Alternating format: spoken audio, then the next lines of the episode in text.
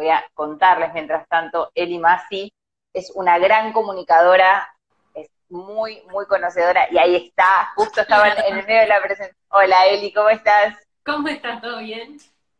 Bien, le estaba contando a la gente que se fue sumando al vivo que sos una gran comunicadora y sos muy experta en lo que tiene que ver, sobre todo en cine y en series. Eh, así que de, eso vamos a hablar porque me interesa, porque siempre uno habla por ahí con muchos comunicadores, pero digamos, tan definido y tan centrado en la cuestión que tiene que ver con, las series, con el mundo del cine y demás. No habíamos tenido la oportunidad, así que te agradecemos mucho por esta entrevista. No, por favor, gracias a, ustedes por la invitación. Eli, ¿supiste siempre que te querías dedicar a esto? ¿Que querías estar tan enfocada como te vemos hoy? No, la verdad que no. Muchísimas, muchísimas, muchísimas vueltas, desde, desde cosas nada que ver, porque mi mamá es eh, partera, es licenciada en obstetricia, y yo me crié como entre médicos, amigos de ella, eh, y siempre creía que quería ir apuntado a eso, ¿viste? Eh, y la verdad es que pasé por varias carreras, me inscribí en un montón de CBCs hasta que encontré lo que quería hacer. Em, sí, siempre tuve como una inclinación a lo que es la comunicación, a enseñar, a la parte más pedagógica de comunicar.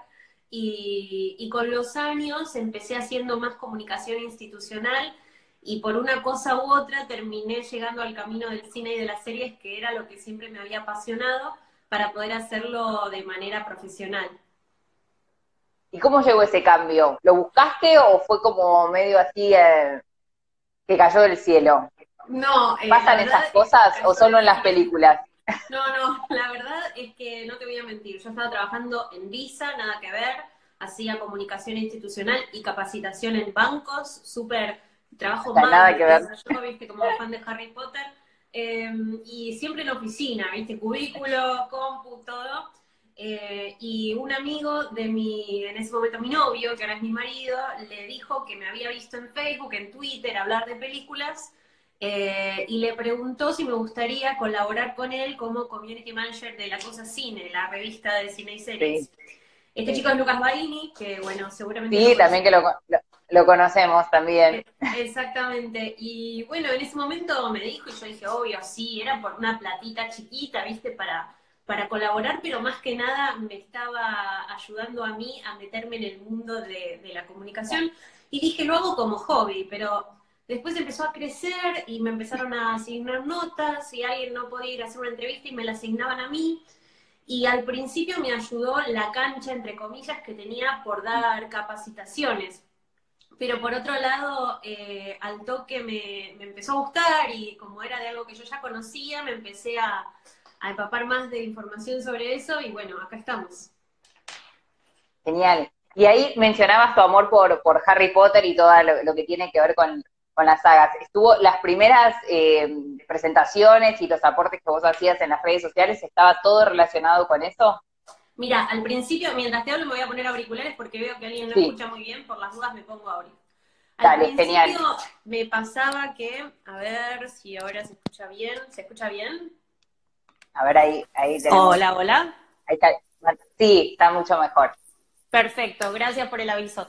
Eh, te contaba, al principio eh, sí, porque todos los posteos, me acuerdo que mi primer posteo lo tenía a Lucas conectado por Skype y me dijo, bueno, ahora hace algo en las redes, algo del estilo de la cosa cine. Y yo agarré una foto del trío de Harry Potter tomando cerveza de manteca y puse, hoy es viernes, salen esas birras, una cosa así, ¿viste? Eh, y como que empecé a jugar con lo que me sentía más cómoda, que al principio era Harry, Disney, y era lo que yo sabía de taquito, porque después había un montón de cosas que las fui estudiando, que las tuve que aprender, pero con lo que más experiencia tenía era con eso. Entonces empecé a jugar con eso y después me fui, eh, me fui acostumbrando y aprendiendo de otras cosas. Mencionabas también el amor por Disney. Eh, ¿Nació o, tuvo que ver con, este trabajo y con empezar a trabajar relacionado con el cine y con las series o ya era un amor que venía desde siempre? No, fue un amor desde siempre. Mira, por, eh, por cosas de la vida, eh, mis padres conocían a una gente que terminaron arreglando con ellos unas vacaciones a Disney cuando yo tenía cinco años y llegué, me enamoré del lugar y fue amor a primera vista. Empecé a a mirar todo. Bueno, como chica, obviamente miraba las películas tipo La Bella y la Bestia, El Rey León, los clásicos. Eh, y después... Ahí te están dejando saludos. Ay, qué linda, gracias, Fly. Eh, después empecé a, conocer más cosas y me di cuenta de que en Estados Unidos principalmente hay gente que tiene la, carrera de historiador de Disney. es una cosa que me...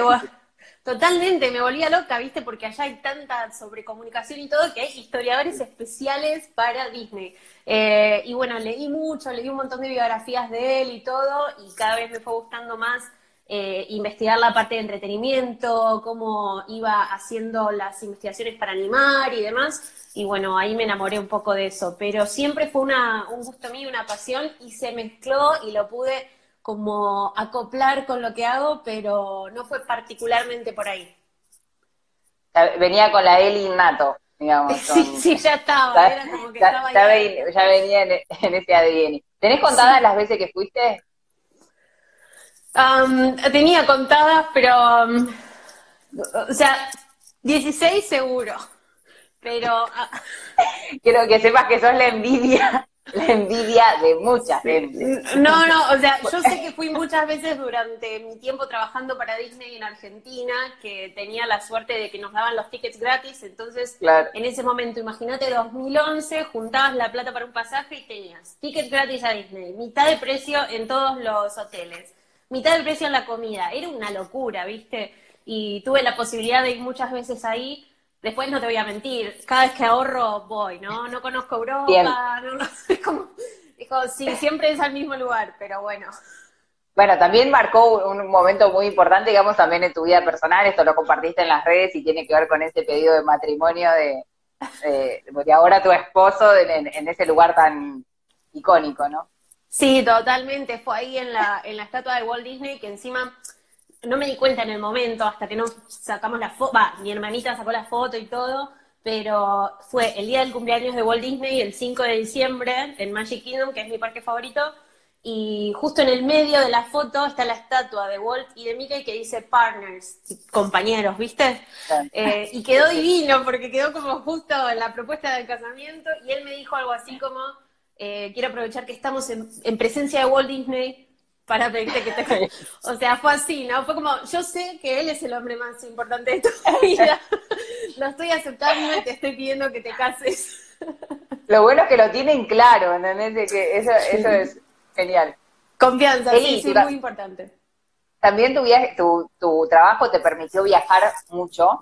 Eh, más allá de Disney, conociste otros lugares, estuviste en un montón de lugares de presentaciones de películas, de series. También te cruzaste con un montón de gente que calculo que lo verías en la tele de chica o, de más chica y decías, el día que podré. ¿Y cómo fue esa primera entrevista, digamos, en las grandes ligas? Bueno, la primera vez, mira, te digo, cuando entré a la cosa cine, eso que yo te comentaba de falta alguien para entrevistar a, fue un llamadito telefónico muy tranquilo a un chico de una serie que se llama Into the Badlands, que en realidad no era conocido, viste, un pibe de 16 años que terminó haciéndose conocer por esta serie, entonces yo estaba nerviosa, pero no era una locura.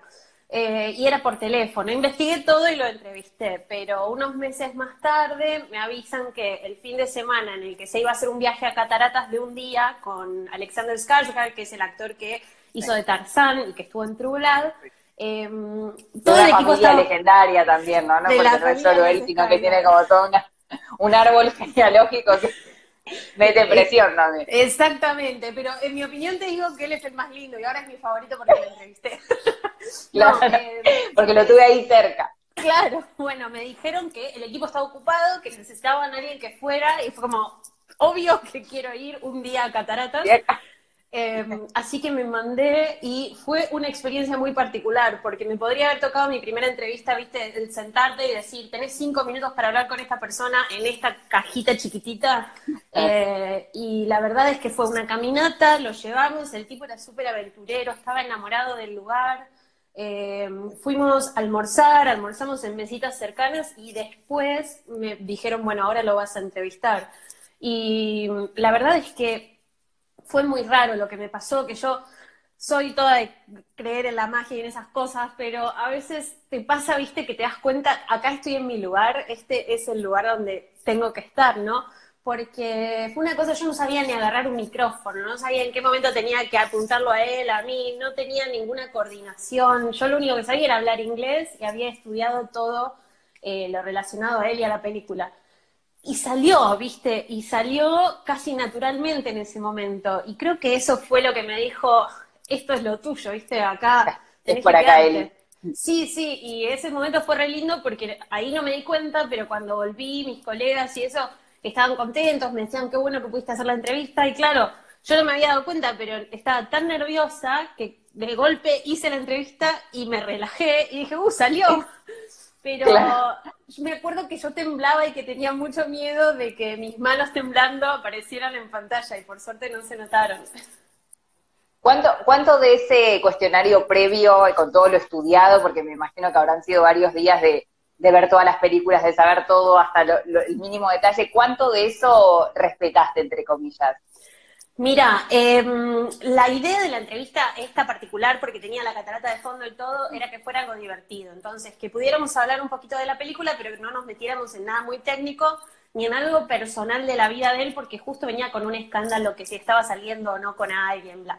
Entonces, eh, respeté como las dos primeras preguntas, que eran el puntapié, y yo había estudiado todo porque dije, si me trago en ese momento, como nunca había hecho una entrevista cara a cara, dije, si me trago al menos... Y encima en inglés, porque también, o sea, por ahí es, un idioma que dominas y todo, pero no, no es como el, lugar más cómodo por ahí para... Nunca es como hablar en tu idioma. Em, así que dije, bueno, si me trago, tengo estudiadas estas 5 o 10 preguntas, pero a la segunda me, relajé un poco y el tipo me decía, che, mirá qué lindo lugar que estamos, es muy romántico y trataba de como darme confianza y terminé hablando de, formas de ir al cine, de a quién le recomendaría una película como Tarzán, terminé hablando de cosas más de gustos eh, personales que estuvo muy bueno porque justo dio que él era para eso, ¿viste? Hay a veces que hay veces que artistas no son para preguntarles muchas cosas que se salgan de ese guion de la peli, pero... ¿Qué ha pasado también de, sin nombres, ¿no? no, no hace falta, pero digo... Podemos dar con nombres. Ah, bueno, como, como vos quieras, pero ¿te pasó esto de por ahí tener la expectativa de conocer a ese gran artista y cuando llegó como entrevistado era como, ay, bueno, yo, yes, no, Yo siempre lo cuento porque creo que no fue tanto lo malo que fue el entrevistado, sino que estaba al lado de dos que eran divinos. Lo tuve a el actor que hace de Hawkeye en el universo de Marvel, ¿viste? A Jeremy Renner. Bueno, y lo tenía, estaba él en el medio, de un lado estaba Ed Helms y del otro estaba John Hamm. Y claro, vos te imaginas que de esos, Hawkeye va a ser el más copado porque trabaja en Marvel y en Disney y es un superhéroe, ¿viste? Yo imaginaba que John Hamm iba a ser todo súper serio. Y al final terminaron hablando los dos de, su, de los costados y él estaba como boludeando, por así decirlo. Estaba jugando con una tapita de una gaseosa, sí miraba para abajo, me decía, sí, sí, y seguía. Como que no me dio buena en toda la entrevista. Y si hubiera estado sola con él, me moría, porque no me la remaba de ninguna manera. Los otros divinos, y este estaba, sí, sí, lo mismo, lo mismo. Y eso fue, creo que, que entiendo que como persona puede no ser así, pero en mi experiencia, en esos cinco minutos que lo tuve, dije, no, no puede ser. Conozco una vez y, me hace esto. Claro, toda la expectativa puesto en... Tal cual todo el protocolo previo son muy similares en ese tipo de eventos, o sea, presentación de películas, como vos decías, cinco minutos, preguntas puntuales, no más, no menos, son en todos lados como muy estructurados.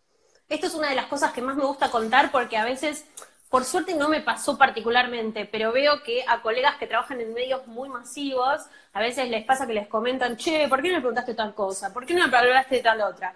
Y lo cierto es que a vos, vos tenés una puerta que te separa del artista, que está con todo su equipo de rodaje, de filmación y maquilladores y todo. Y a vos te dicen, cuando cruzás la puerta, ahí empieza a contar el reloj. La mayoría de las veces te dan entre 3 y 7 minutos. 3 si es un artista tipo, no sé, un eh, Ryan Reynolds. Con Ryan Reynolds eran 3 minutos, 3 minutos y medio. Y te dicen, y yo te hago así cuando te queda una sola pregunta.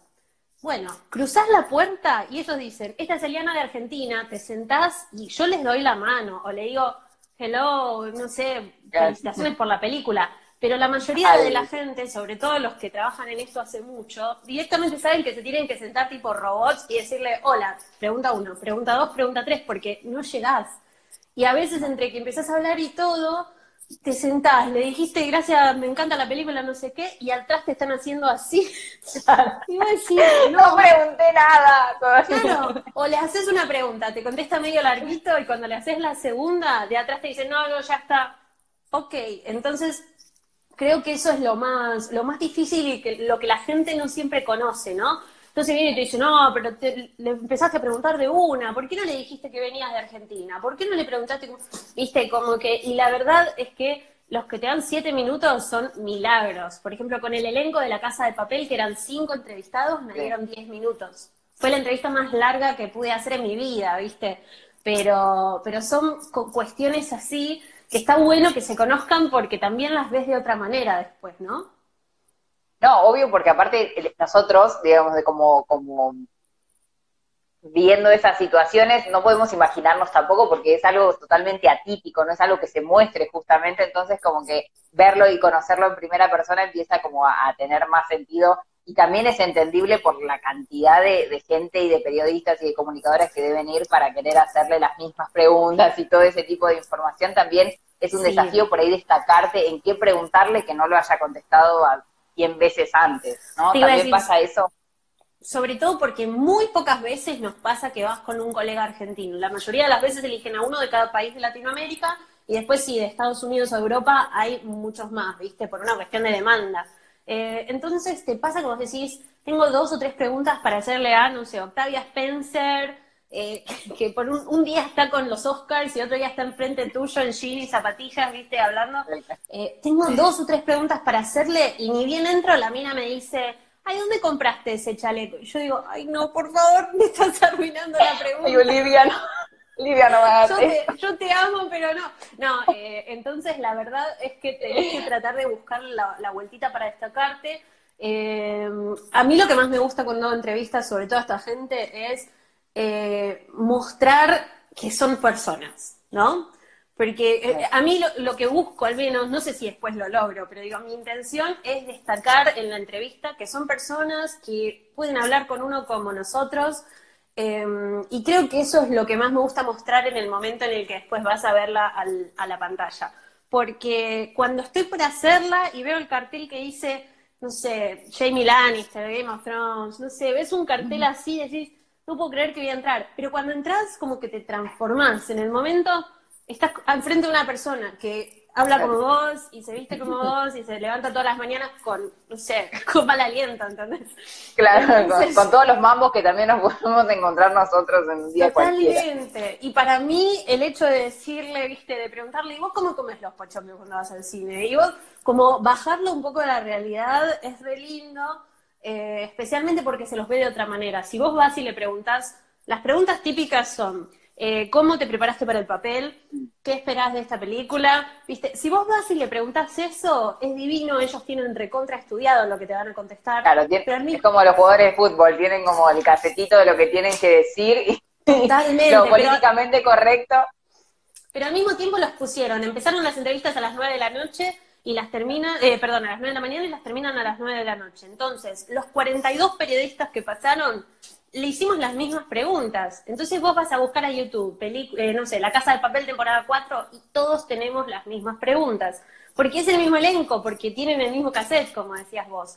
Entonces, siempre que se puede y que nos lo permiten, me gusta jugar con eso, ¿viste? Con sacarlos un poquito de lo que le van a preguntar eh, y, dejarlos que se sientan más cómodos hablando de ellos, ¿viste? Bien, ahí eso justamente preguntaba Silvia si ellos valoran como esa naturalidad de las preguntas y no, no se sienten como incómodos, como saliendo de ese, de ese papel estructurado.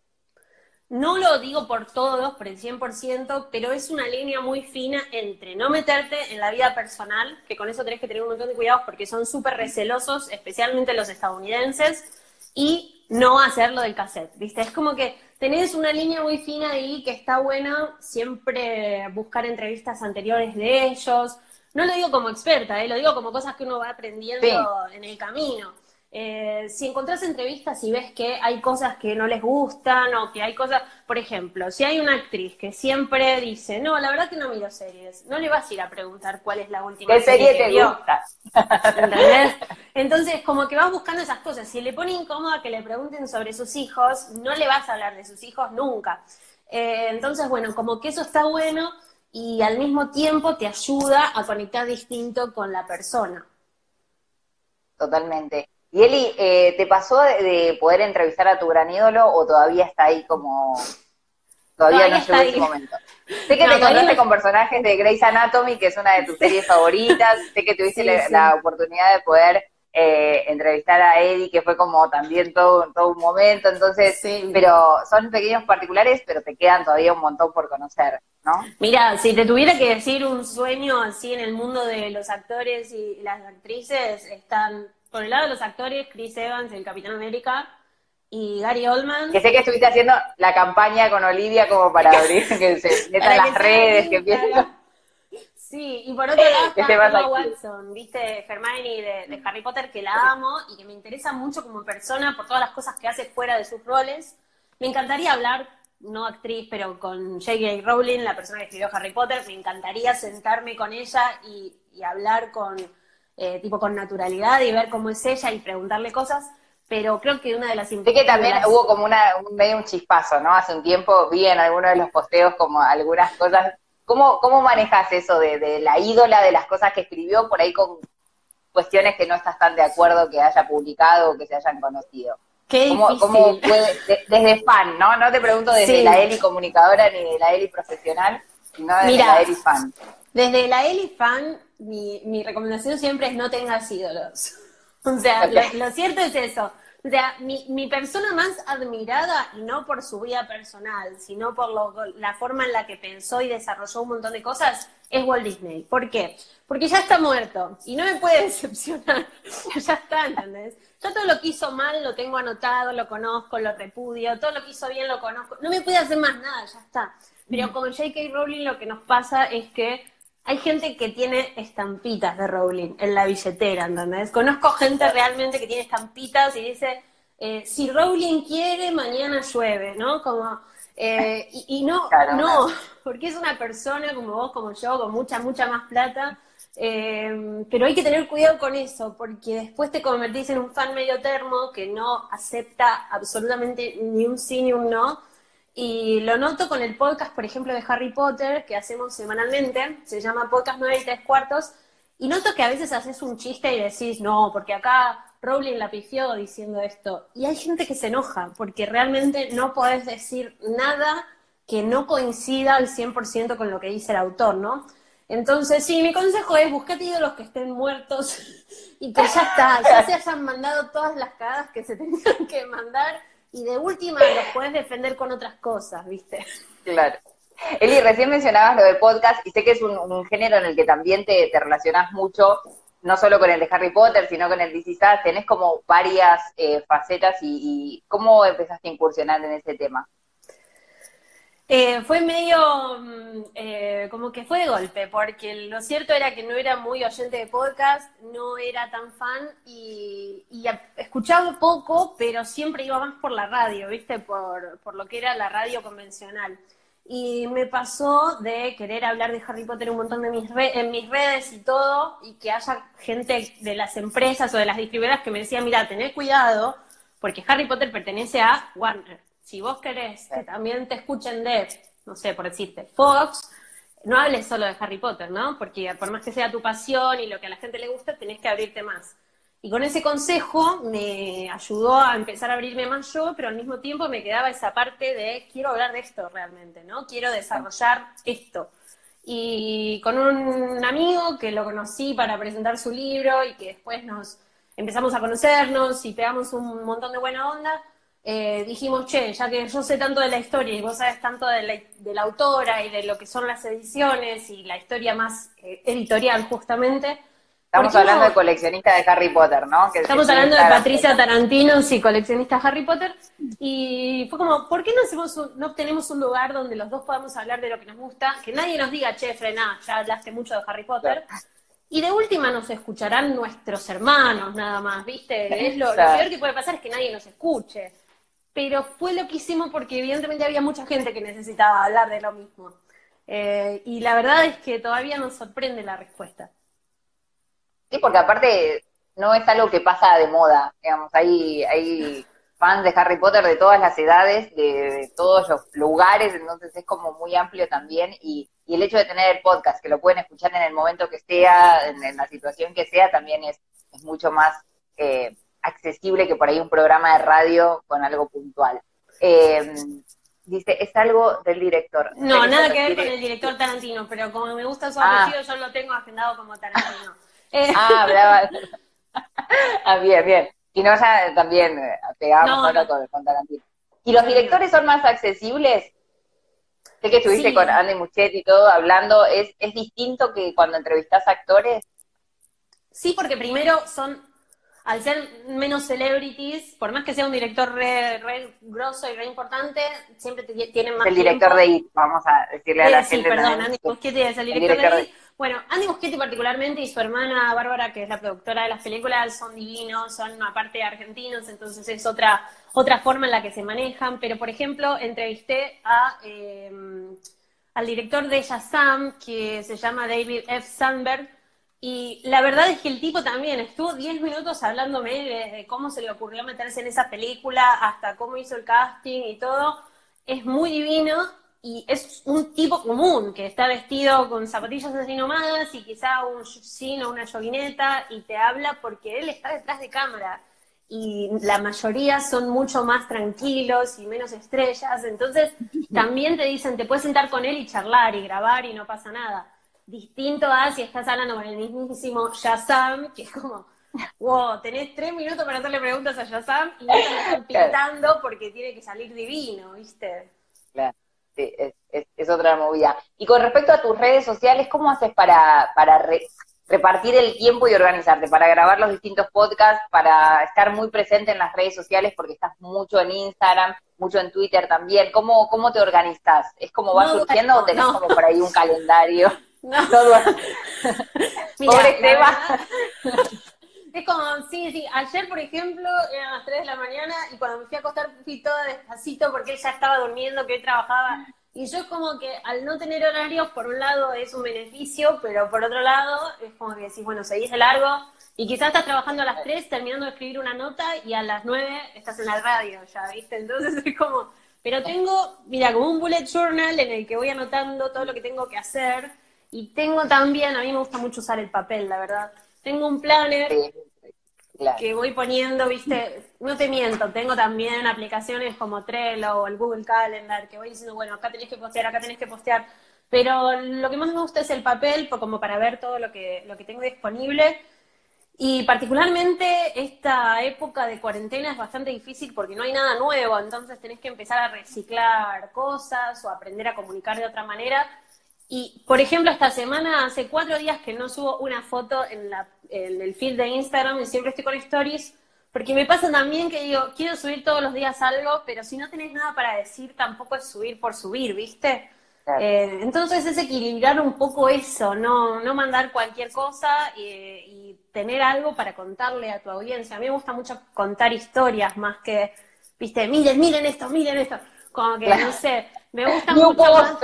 Claro, viste, me gusta mucho más que te, que te enganches con una historia o que, que aprendas algo o que saques algo nuevo, por más que sea una tontería chiquitita, a decirte tipo, miren, miren, miren, tipo, compartan, compartan, suscríbanse. Como que eh, todavía no me encuentro cómoda con eso. Entonces me gusta mucho más esperar a tener algo para decir. ¿Te ves en algún momento dando clases o enseñando transmitiendo un poco de lo que sabes? Al principio de la nota dijiste que, tenías como tu lado pedagógico o la cuestión de, del enseñar ahí latente, o lo, vas a poder canalizar por este lado. ¿Te ves? Me encantaría, mira, en su momento cuando daba las capacitaciones hablaba a gerentes de bancos sobre cómo entregar tarjetas de crédito y era un embole. Pero me gusta enseñar, ¿viste? Me gusta como agarrar un material que está todo hecho un caos y decir, te lo ordeno para que lo entiendas. Como que eso me gusta mucho. Eh, entonces, ojalá, ojalá, la verdad es que me encantaría. Bueno, acá en HTH están las puertas abiertas, así que cuando quieras tomarte con taller o quieras venir a, hablarle a expertos de Harry Potter o lo que tengas ganas, está más que bienvenida. Ah, eh, ahí Silvia justamente preguntaba, que tiene que ver con esto de, ¿qué le dirías a gente que quiere empezar que, tiene ganas de, empezar a escribir de algo que les guste, que les apasione o que, que sueñan con ese trabajo, ¿cómo, cómo les, los alentarías desde este lado? Primero que lo hagan, porque a veces me pasa a mí, es como no voy a, no voy a hablar de esto porque nadie lo va a leer, no voy a escribir esto porque nadie, no voy a hacer un podcast sobre esto porque nadie lo va a escuchar. Y la verdad es que eso te frena antes de que vos puedas saber si, si lo haces, y si sos bueno y si a la gente le podría gustar. Primero eso, hacelo. Y segundo, también no sabes quién te puede llegar a escuchar o quién te puede llegar a leer. Mirá, eh, o sea, no quiero ser muy película de Disney porque sé que alguien me va a decir, oh, che, bueno, justo estabas en el lugar, en el momento, viste, que correspondía. Pero lo cierto es que alguien leyó lo que escribía, que lo escribía para mí y para mis conocidos, y le gustó, y me llamó, y ahí se fue dando. Entonces, no digo que a todos nos vaya a pasar siempre eso o vaya a ser de esa manera, pero sí, si uno hace, tiene más posibilidades de que lo vean. Entonces, mi consejo es eso, hace, escribí, eh, leer, viste, no digo estudiar algo formal, pero sí lee mucho, aprender y, y nada, sé, sé, generoso con los colegas, con los que hacen lo mismo que vos, tipo, tratar de tener buena onda porque es un medio que parece grande, pero es así de chiquitito y... Y te cruzas todo el tiempo. Te vas a estar cruzando todo el tiempo, sí, así que nada, como consejos serían esos, pero ya te digo, nada de, de experta, sino de cosas que me fueron sirviendo a mí aprender, ¿viste? Tal cual. Bueno, planes para después de la cuarentena. Sigue el proyecto de, habíamos visto la, foto de Futurock, de que iba a empezar el programa, ¿en, ¿eso en qué, en qué circunstancia quedó? Bueno, el programa empezó, pero empezaba los sábados, que también se me pisaba con otro programa que venía haciendo desde hace más tiempo, entonces se me complicaron un poco los tiempos y por ahora frené el proyecto Futurock eh, pero también tenía muchas ganas de empezar a mostrar material que me fue quedando de viajes, de los viajes a los que nos suelen mandar, que son viajes en los que uno no gasta plata, pero tenés la posibilidad de conocer lugares que quizás nunca hubieras ido, ¿viste? A conocer. Entonces tengo muchas ganas de reactivar un proyecto que, que jugábamos un poco con que se llamara Viajelis y que pudiera mostrar el detrás de escena de estos viajes, de estas entrevistas, de, ¿viste? de conocer lugares eh, que para uno son eh, inimaginables a veces. Y lo quiero reactivar después de la cuarentena porque me parece medio bajón, tanto para mí como para el público, mostrar aviones y cómo viajaba. A dónde no vamos a poder ir ahora. A donde no me van a mandar hasta el 2024 porque tengo un barbijo todo el tiempo, ¿viste? No. Pero sí, la idea es reactivar un poco eso y hablar un poco más de eso porque me gustaría mucho mostrarlo. Sí, sin duda, porque aparte es material como yo hablábamos antes, que que es lo que nos perdemos, es lo que tenemos que queda solo a la imaginación, así que es, Total, una, una tontería como, no sé, los baños de Pixar, cómo tienen eh, determinados cuáles son de mujeres, de hombres, de ambos géneros. No, todo eso según personajes de Pixar que van apareciendo ahí. Me encanta eso. Y la verdad es que cuando uno va a hacer una entrevista a Pixar no te muestra cómo es el baño. Entonces, como que quiero jugar un poco con eso y tengo tanto material que me encanta la idea de compartirlo. Sí, obvio. Y, vamos a estar muy agradecidos de poder verlo y de conocer toda esa parte a través de, de, tus posteos, de tus, de tus aportes que son muy, pero muy interesantes. Eli, te agradecemos un montón. Sé que estás a mil y que siempre estás súper predispuesta desde el momento en que te escribimos. Eh, así que nada, agradecerte un montón y realmente eh, hablo de, nombre en parte de Silvia y de mío si HTH está abierto para lo que necesites eh, en cualquier cuestión cuando volvamos a la radio esperamos poder también tenerte y, sería un, golazo poder hablar de todos los temas que tenemos por ahí para hablar eh, 10 podcasts para hablar de todo lo que. Así que eh, cuando quieras, te, agradezco mucho y bueno, lo mejor, esperemos que esta cuarentena termine pronto y que podamos eh, ver más notas con más directores y actores a través de, de tu cara y de tu voz. Muchas gracias a ustedes y beso grande, que siga todo bien. Gracias, Eli. Chao, chao.